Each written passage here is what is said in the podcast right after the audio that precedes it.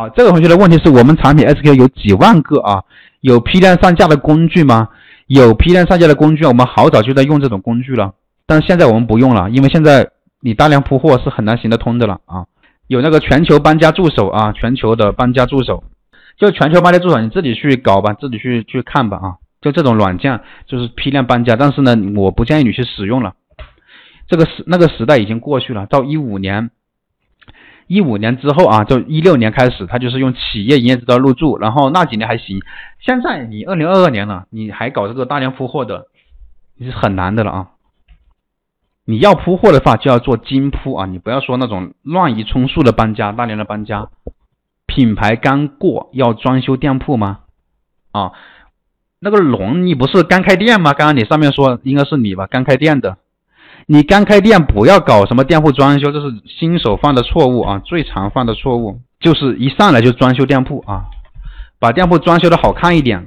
当然这个错误呢是我我也犯过的，我之前也犯过。为什么现在？因为我犯过的错误，我走过的弯路就不想让你们再走一遍了。就是我建议你不要装修什么店铺啊，你把这个装修店铺的时间放在什么呢？去装修你的什么详情页，把你的详情页给它打造好。这你把它思路换一下会更好。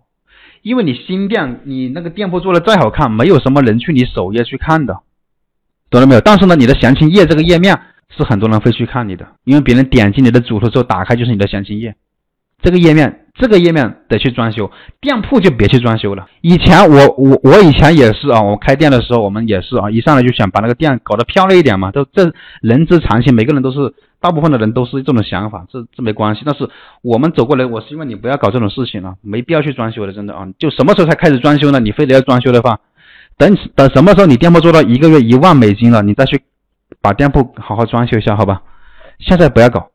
啊，浪费时间。对，现在你就是上架产品，把时间放在重点的地方去嘛。你不要搞这些有的没的、没作用的，先别搞。不然你这里搞一下，搞一下装修，那里又搞一些其他的没用的，你这时间都浪费了，结果流量还没起来。你要把时把这个时间，新手啊，新开的店，干什么能来流量？先把先只干那个来流量的事情，其他的先别先别动，动了也没用啊。老师是不是那个所有上架的产品啊都要包邮的是吗？不是的，不是所有上架的都包邮的。你比如说那个那个定制类的产品，它是不包邮的。有一些东西它是不能包邮的，比如说那个婚纱定制的、婚纱礼服这种定制的，或者说一些其他的一些产品、特定的产品，它都不包邮。就是你怎么判断我要不要包邮？一般的小的东西啊，小的轻的啊，大部分这种啊，就是一般是包邮的啊。我也不跟你说什么小的轻的了，你只要记住这一点。怎么确定自己的产品要不要包邮呢？看你的对手啊，你的同行他们，他们如果都包邮的比较多，那咱们是不是也得跟上，也得包邮？因为他们都包邮，你不包邮，那肯定不行啊。然后如果说你的对手他们都不包邮，你可能想，哎，他们都不包邮，那我包邮，那我那我不是赚赚便宜了吗？这个优势就在我。其实你要想一下，他们不包邮是有他们的道理的，他们不包邮，你也可以不包邮。因为他你这个产品决定了你包邮是划不来的，所以他们大家都不包邮。每个人都知道，你同行都不包邮的时候，我包个邮，那订单不是都往我这里来了吗？但是他们为什么大部分的卖家全部都不包邮呢？有原因的。所以看对手吧，你的对手都不包邮，你就别包邮了。智投宝一停呢，我这个访客就不加了。怎么一上来又开智投宝呢？这个每节课啊都。搞到这个直通车这边来了呢，就都有这种。来，我跟你讲一下智投宝这个东西啊。智投宝，我建议你，你是新手还是什么？开了多久了？你开了多少钱？烧了多少广告费了？智投宝这个东西啊，我告诉你，新手刚开始你不是很熟悉的时候，别搞什么，别搞智能化的，就想着全托管的啊，不要搞这种东西。这种东西我们统称为是机器人，对吧？就系统来给你开车的，给你操作的了啊。我们最好要人工化。不要智能化，懂了没有？哎，等一下啊，打字有点快啊。要人工化，要自己选词啊，自己操作，靠自己才最怎么样可靠嘛？你靠个机器人，它能能可靠吗？根本就不可靠。你要相信你自己，因为现在的机器人，虽然现在个个都在说 AI 人工智能，但现在的人工智能真的很智能吗？一点都不智能的。平台它为什么给你搞个全托管的机器人给你，就是为了能够让很多的卖家能够轻松上手开直通车烧钱。但是呢，请问啊，他开发一个人人都有效果的系统，它是不是要付出很大的开发成本？而且经常天天都要都要更新，隔那么久都要更新，它这个成本是非常大的，成本高高昂吧，对不对？但是你想一下，如果说他开发一个，对吧？稍微智能，不是特别智能，稍微智能一点，但是呢，能够快速的把你的钱花掉的，这是不是简单一点？能够快速花钱的这样的一个程序开发出来，是不是成本就低一点，而且捞的钱更多，对吧？赚赚你们的钱赚的更多一点。所以你不要相信平台的智能化。智投宝刚开始的时候啊，就是你刚开始别投智投宝就行了。什也并不是说智投宝不能投。那些那些托管的不能不能做，可以做，就是你开始的时候先开直通车啊，在直通车呢，你要建什么搭建什么计划呢？搭建重点推广计划，不要搞什么快捷推广计划，别搞啊，先别搞，你就搞重点推广计划就行了。为什么搞重点推广计划？因为重点推广计划你可以单独设置，它推荐的流量会更加精准。快捷推广计划你给你给你推的就是是，比如说你上架五个产品吧，上架十个产品。十个产品呢，你挑了一百个关键词，那是一百个关键词呢，它是随机任意匹配的，任意匹配的，那它的匹配就不是很精准。重点推广计划才是最精准的。等你直通车开好了之后，开的比较精准，比较效果比较好了之后，对吧？然后后面呢，你再开上这个自投宝就行了。这个时候才开自投宝。呃，老师如何让买家给好评呢？发信息要么就是不回的，要么就是已读不回的，要么就是不看信息的，新店铺一直都没有什么评价。啊，你要知道评价一般是很少有人会搞评价的，这是反人类的。就是买的东西就他只有什么时候才给你评价呢？一般他有动力给你评价的时候是什么时候？大家知道吗？是他觉得觉得你这个产品啊不好的时候，对吧？他才有动力来给你个差评什么的。有一些呢，就是说有些人他的习惯就是也会给评价啊，用的好他基本上都是给你个好评的，也有。但大部分的人呢？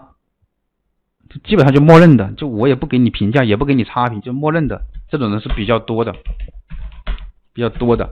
所以如果说你想拿好评之类的啊，现在的人还是比较传统的做法，就是给他发个卡片，好评卡，用利益的一个诱惑来让他去评价好评之后，对吧？我们可以给你发个优惠券，或者说有一些卖家呢，他会呃送他个小小小的赠品。再给他一个好评卡，就告诉他这个是我们送给你的，希望得到一个好评，才会稍微提高那么一点点。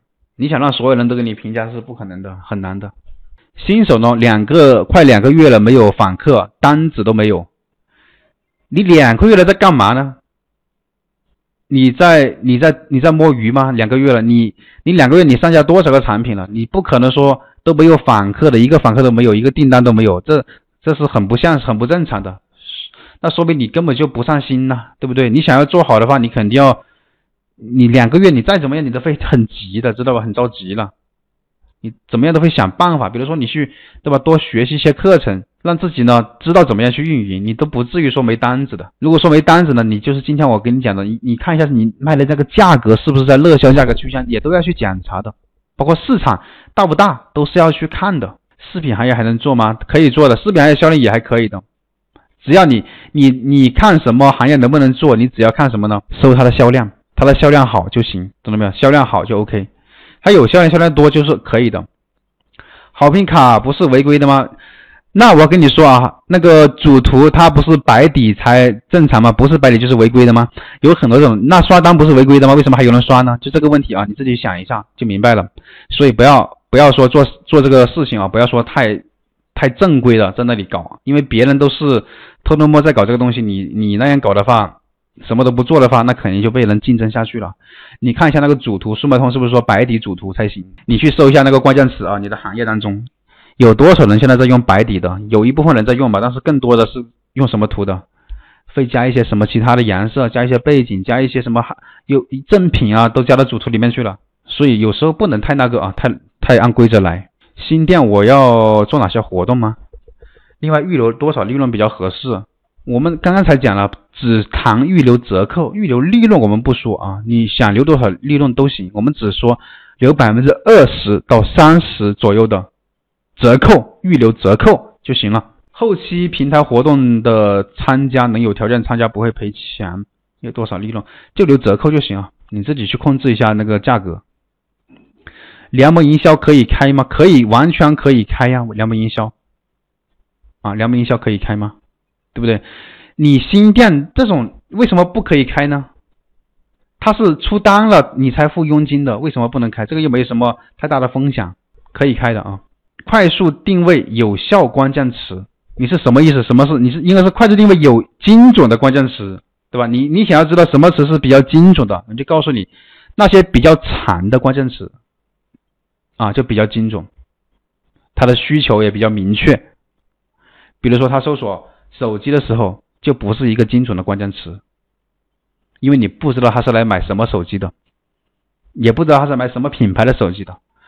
如果他搜索苹果手机啊，对吧？十四，你就知道他是来买十四的，就很精准。刚开店，每个国家的运费不同，要怎么设计呢？这个呢，你可以啊，刚开店，因为本来就是每个国家都不同啊，它不像我们，它你看啊，国内国内这里啊。有多少同学是头疼这个运费问题的？运费应该是很多人比较头疼，因为它不像我们国，你看我们国内的话运费为什么不头疼呢？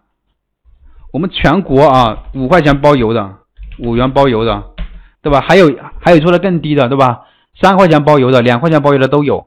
你发货发的多的话，但通常情况下来说，五元包邮是一个大部分的卖家，不管你是新手卖家还是什么，你在淘做淘宝的时候啊，做做国内电商的时候。基本上可以做到全国五块的，那么它淘宝是不是淘宝淘宝店它也是有运费模板要设置的嘛？但它就没那么复杂，为什么没那么复杂？因为它的运费只要五块钱，它没有说啊，你发到浙江五块，你发到其他地方又又十几块，以前是这样的，但现在已经做到全国统一大市场了，全都全都是五块钱，所以在国内你对运费模板没什么好头疼的，你就按五块钱算就行了。但是在国国外呢？每个国家都不同，这个时候就需要做到一个平均的价格。我们是有很多的，我们在设计这个的时候，因为要通过这个运费嘛，就包邮的一个运费嘛，要结合我们的这个运费模板的一个设置，所以我们是有算法的，有批量计算运费的算法，我们可以一秒钟把那个呃全全球的所有的国家一秒钟全部给我算出来。全部算出来，就像这个表格，刚刚给你们看的这个，这个是定价表，我们可以一秒钟也是给你把那个价格算出来。同样的那个国家国际运费呢，我们也是一秒钟就给你算出来了，快得很。算出来之后，我们还有单独的另外一个表格的算法，啊，放到另一个另一个表格，直接给你拉出来，减免率是多少，对吗？减免率啊，百分之多少的减免率，包括包邮的运费，我们定多少价格合适，这些我们都会给你搞出来的，就很快的。童装行业能做吗？童装行业这个行业的话呢，童装的话，它风险比比其他类目要高一些。童装的话，你会涉及到一些什么卡通形象，就会涉及到侵权，除非是你做一些不侵权的图案的，那就可那就更好一点。但童装行业你做卡通动物卡通包括那些动物啊，或者说那些动漫的形象，就要小心。呃，新店做什么活动？新店你可以做那个打折活动，或者说呃开一下直通车。比如折扣、联盟营销、什么优惠券都要做吗？都可以做啊，这些都是你的资源，你都可以利用，都可以去做的。其他国家的税收是不是也有那个模板套用的？税收的话，它现在是你做欧盟有有欧盟的税，税收的话也可以做啊。因为表格的话，本身我们这个这个定价这个表格嘛，这么复杂都能算的。你只是说你想你想要做什么，你知道了怎么做这个表格之后，你都可以去做的。就它这个表格就是个计算器，它 Excel 这个表格它是很强大的啊，它比那个计算器还好用，都可以都可以去做，自己懂算法之后都可以做。这个这个计算器还没有表格好用，这种计算器啊还麻烦一点。